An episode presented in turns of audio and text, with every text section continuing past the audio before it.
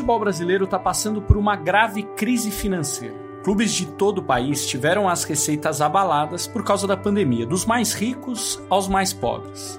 Os salários de jogadores, membros de comissão técnicas e funcionários foram reduzidos, mas esse não é o maior problema.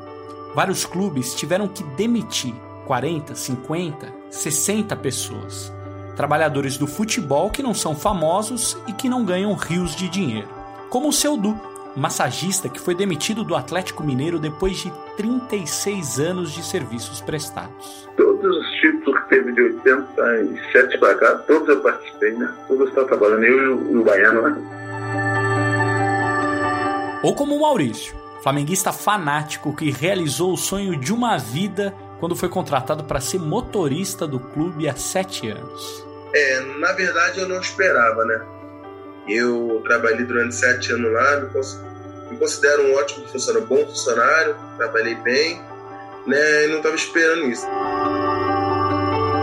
No programa de hoje a gente vai contar algumas dessas histórias. Histórias de pessoas ligadas a time de futebol e que perderam o emprego por causa da pandemia. Quinta-feira, dia 11 de junho. Eu sou Guilherme Pereira e este é o Jogo em Casa.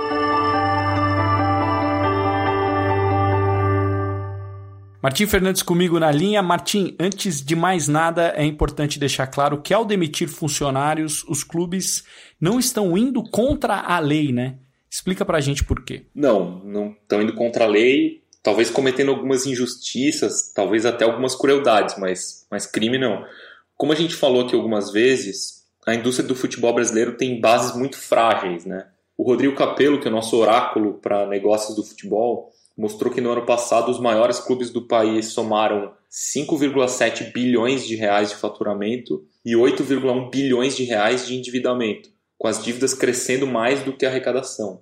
Isso num cenário sem Covid. Então, imagina quando a pandemia chega e para de entrar dinheiro de todos os lados, aí é inevitável que comecem os cortes, as reduções de salário, as demissões.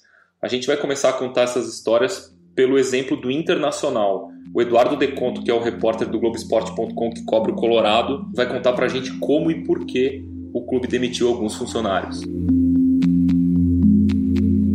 Oi, galera do Jogo em Casa, aqui é Eduardo Deconto, setorista do Inter no Globoesporte.com e para entender né, esse, esse, movimento recente do Inter de demissões e cortes de gastos, eu falo primeiro dos números, porque o Inter fechou os primeiros quatro meses do ano com um déficit de 51 milhões de reais e desse valor 16 milhões só no mês de abril, que é o primeiro mês é, cheio sob os efeitos da pandemia do coronavírus. O presidente Marcelo Medeiros costuma dizer que o principal problema do Inter, o principal desafio do Inter não é o fim do ano, é o fim do mês. O Inter não tem fluxo de caixa e eu exemplifico isso olhando para as receitas. O Inter eh, recebeu 20 milhões de reais a menos nos primeiros quatro meses do ano 2020 na comparação com 2019 e tudo isso acarreta na série, na série de medidas que o Inter tem tomado para enfrentar, enfrentar a, a crise. Eh, a primeira delas foi extinguir o time B, que era um processo já pensado pelo clube há mais tempo para uma economia aí até o fim do ano de, de cerca de 4 milhões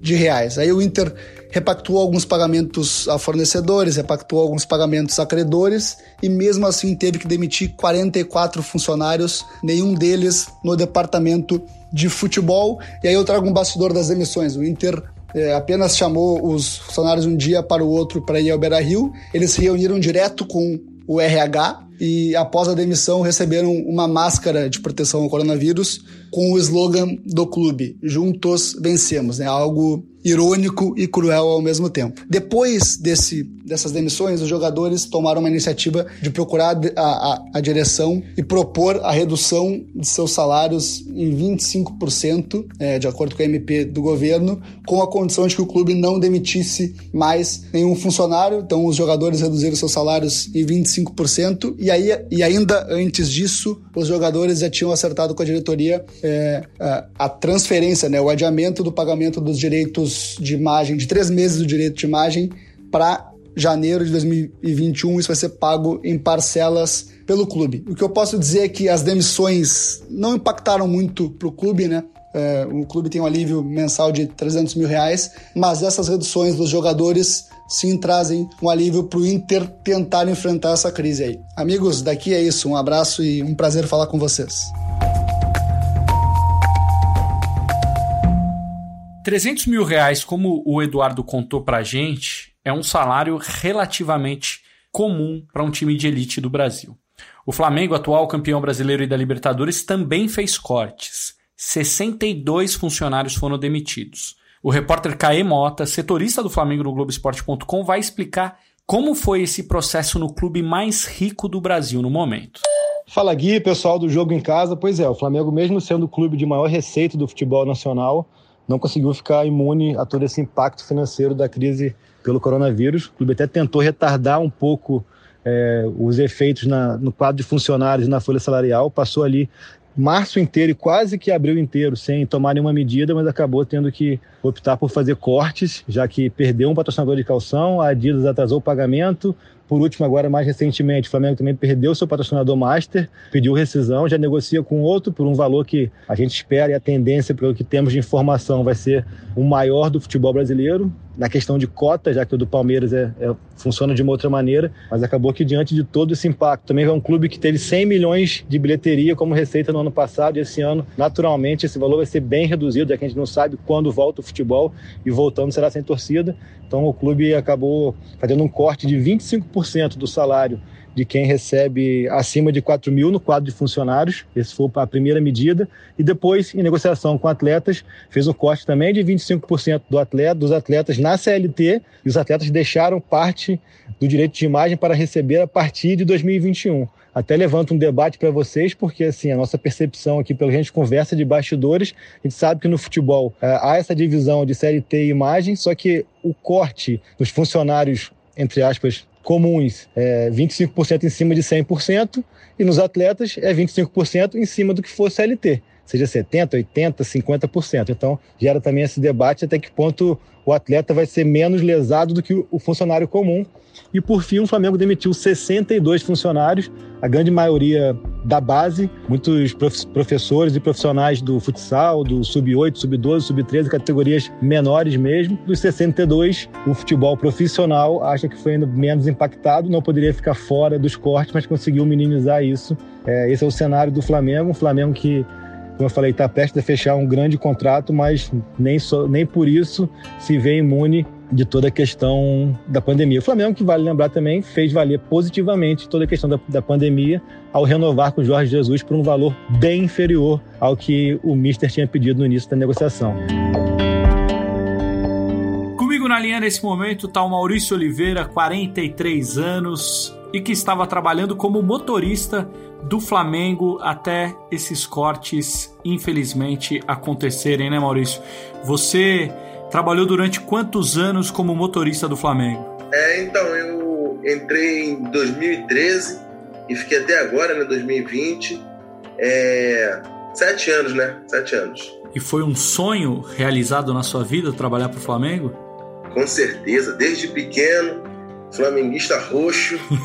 eu cheguei até a participar de torcida organizada e tudo. Então, até onde que eu trabalhava, né? Numa empresa de, que eu trabalhava de ônibus, quando era jogo do Flamengo, jogo muito importante, eu pedia para trocar serviço, trabalhava na folga para dar uma escapadinha para ir pro Maracanã ver os jogos do meu Mengão, né? Aí eu realizei meu sonho trabalhando lá e estando lá com eles. E nesses sete anos você ainda pegou, principalmente no ano passado, você pegou um ano, um, um ano de glória do Flamengo, né? Maravilhoso, maravilhoso. Realizei meu sonho na conquista do, do brasileiro, né? Que festejaram no campo junto com os jogadores, entendeu? Milhões você entrou no campo? Você...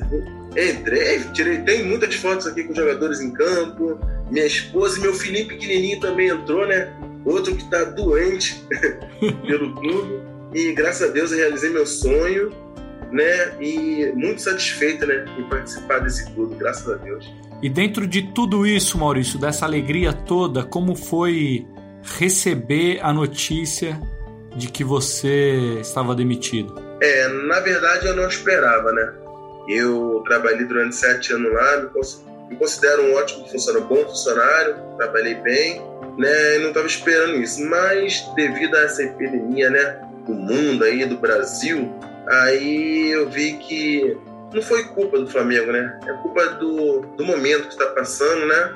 É, foi chato, né? Foi chato, fiquei muito triste, mas entendi. Entendi, mas graças a Deus ainda deixaram uma porta aberta para mim. Se Deus quiser, ainda retornarei a esse grande clube, né? E você já arrumou outro emprego ou não?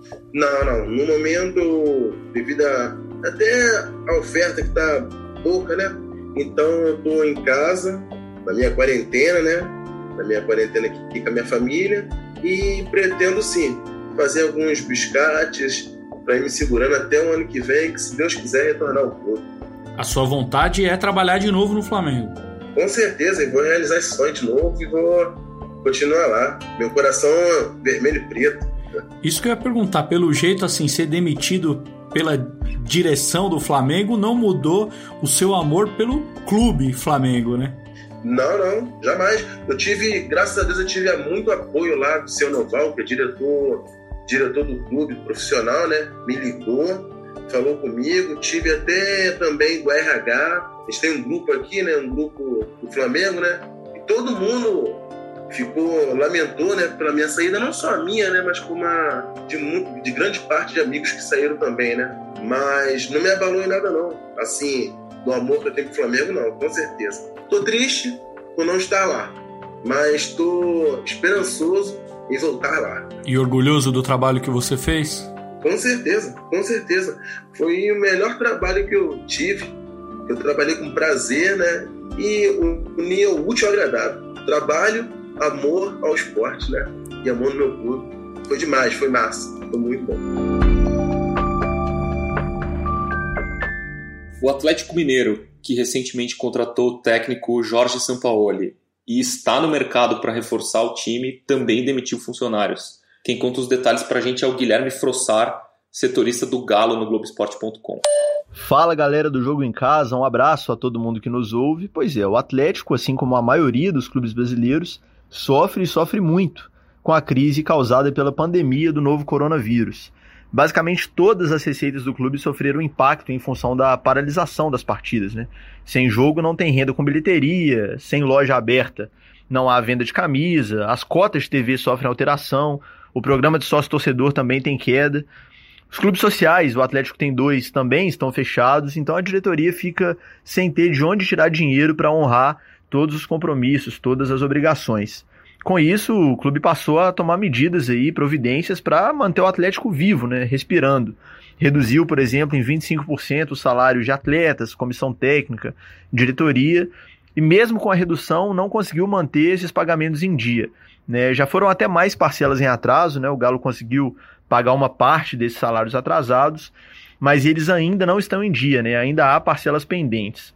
Em meio a esse cenário quase caótico, aí, as demissões se tornaram, segundo o próprio presidente Sérgio Sete Câmara, inevitáveis. O clube não revelou o número exato, mas já foram mais de 50 funcionários demitidos. Pessoas de vários setores do clube, né? Pessoas que trabalham ou trabalhavam na cidade do Galo, né? No CT, pessoas que trabalhavam na sede administrativa do clube, pessoas com remunerações distintas. Né? E o Sérgio Sete Câmara explicou por que, que ele não pensou, por exemplo, em demissões no futebol, que é o setor mais caro do clube, né? até pelo, pelos salários altos dos atletas. Né? Provavelmente um corte de um salário alto de um atleta conseguiria aí sustentar o emprego de dezenas de funcionários que ganham menos. Né? Mas segundo o Sérgio Sete Câmara, o futebol é o carro-chefe da, da instituição e é ele quem vai permitir que o Atlético volte a respirar um pouco mais tranquilo quando a pandemia passar para isso, naturalmente, precisa de um bom resultado em campo, precisa de um time forte e por isso ele não quis reduzir aí ou cortar jogadores aí do grupo profissional. Vamos ouvir aí o que disse o presidente do Galo, que citou até que tem tido dificuldade para dormir, muito por causa dessa situação complicada aí do clube e dos seus colaboradores. Posso falar a verdade? É, às vezes a gente parece um pouco perdido, mas a verdade é essa mesmo. Não existe uma, não existe como você fazer uma, uma, uma, afirmação, ah, vai acontecer isso, é assim que vai ser. é um quadro é, angustiante. É, eu digo para vocês que passei muita noite aí, tem passado muita noite aí sem dormir. Ou você acha que é fácil eu levantar e descer a caneta mandando 50, 60, 70 pais de família embora? É duro demais.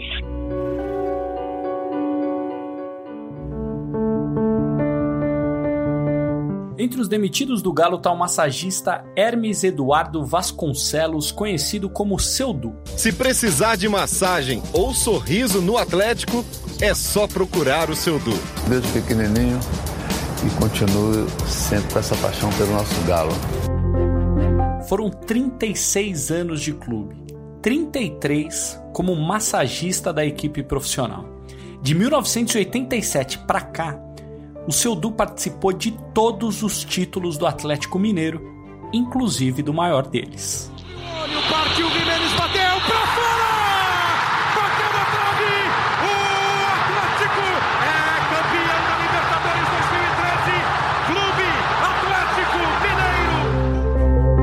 Mineiro! Como que foi vencer a Libertadores com o Galo? Uma maravilha, né? Uma maravilha. Tava lá, quando aquela hora que o Cuca caiu ali, eu fui o primeiro que cheguei, eu tava ali pertinho, atrás dele, em pé ali, encostado, atrás do, do banco, né? O Chico Banco, né? O Cuca caiu assim, repente eu fui tentar levantar ele, para ver se levantava, porque era, se tinha passado mal, mas não é não. Que estava agradecendo a Deus, né? Estava assim com a cabeça no chão, assim, com a mão. Eu senti que não queria levantar, deixei. Fui lá pro meio do bolo, né? Naquela vibração. O Galo é campeão da Copa Libertadores da América 2013. Explodiu a bola no travessão na cobrança do paraguaio Jimenez. O Galo é campeão da Copa Libertadores da América. Obrigado, meu Deus do céu. Seu Du, mas me conta como foi quando eles te comunicaram que, que iriam te desligar do Atlético Mineiro, como que o senhor se sentiu, o que passou pela sua cabeça, enfim. É, eu estava vendo que sempre, cada dia estava saindo, um passava dois, três dias, saía outro. A gente ficava até expectativa, será que a gente vai ser chamado? Será que não? É expectativa, né? Será que vai? Será que não? Aí um dia o rapaz ligou para mim, tentou comparecer lá, mas eu já fico, fico com um pé atrás, né? Pra, chamaram lá. Aí, quando eles me chamaram lá para minha. Eu já estou mais ou menos preparado, né? Pela idade que tem, a experiência que a gente tem, já fica pensando, lá. não vai ser outra coisa. Um, um dia poderia chegar, né? Agora estamos que vivendo, né? Ficou muito Agora, triste ou não, seu Dulce? O senhor ficou muito triste? Ah, a gente fica, né? Essa 30, 16 anos, né? ia fazer agora, agora fez chulé. ia fazer em, julho, em, agora em agosto, parece, julho ou agosto. Fica, né? Porque aquele amor que já tem, ali, lutando, né? Sim. Bom, de acordo com tudo que passamos, né? Teve as épocas difíceis, épocas boas, e, e a gente sabia que um dia sairia, mas não sabia como, né? Chegou o dia. É, aceitar e pedir a Deus para que venha alguma coisa boa, né? O senhor quer trabalhar em outro time como massagista ou não? Não pretendo, não. Pela idade que eu já estou, pela idade que eu já estou, acho que não é muito conveniente, assim, porque acho deve, deve ser uma hora de chegar alguns mais novos e tal. E, eu, pode vir pela frente para mim ver o que, que eu posso mexer, mas trabalhar com massagista, né? a idade minha, acho que mais ou menos chegando a hora de parar mesmo. Uhum. É, eu sei que, que eu vou pelo, pelo mesmo clube era diferente, né? Que a gente já tem as manhas de tudo ali, como é, já sabe o que, é, né? Eu não nem te falar, já sabe o que, que tem que fazer, né? Claro. Daquele regime de andamento né, das coisas. Tenho certeza que vai continuar torcendo e acompanhando o Atlético Mineiro, né? Ah, aí a gente não vai deixar de torcer, de acompanhar, né? Porque mesmo antes de eu entrar para o Atlético, já sempre fui atleticano, desde pequeno. Por isso foi até atleta do Atlético, não sei se você sabe, né? De 62 e 63, só que é um mineiro de 62 e 63. Eu vim do Guarani de Vinópolis, em 61, comprado pelo Atlético Mineiro. É uma vida ligada ao Atlético Mineiro, então, seu Du? Então, a vida toda. É.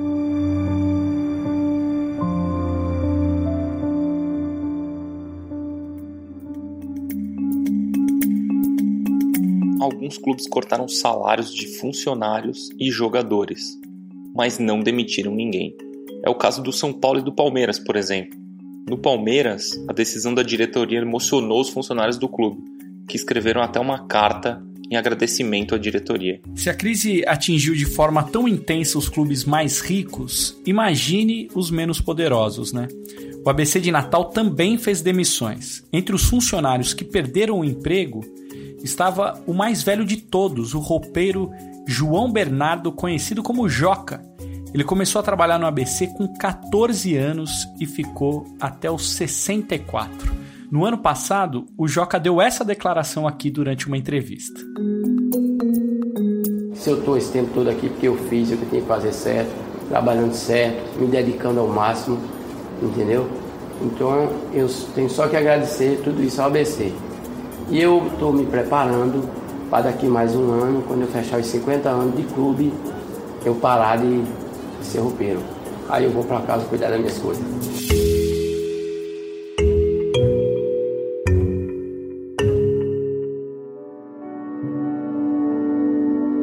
As histórias desse episódio mostram um lado cruel de crises como essa, né? ainda mais quando elas abalam instituições frágeis, que é o caso do futebol brasileiro. De acordo com o um consórcio formado por veículos de imprensa para apurar as mortes causadas pelo coronavírus no Brasil, 1.300 pessoas perderam a vida nas últimas 24 horas. No total, são 39.797 mortes no nosso país. Valeu, Martim. Até amanhã. Valeu, Gui. Valeu. Até amanhã. O Jogo em Casa tem a produção e reportagem da Bruna Campos, do Henrique Totti e do Matheus Capanema. A edição é do Leonardo Bianchi, a coordenação do Rafael Barros e a gerência do André Amaral. Lembrando que você encontra o Jogo em Casa na Apple Podcasts, no Pocket Casts, no Spotify, no Google e, claro, lá no nosso globesport.com/podcasts. Eu sou Guilherme Pereira e estive na companhia do meu amigo e jornalista Martim Fernandes. Um abraço para você e até amanhã.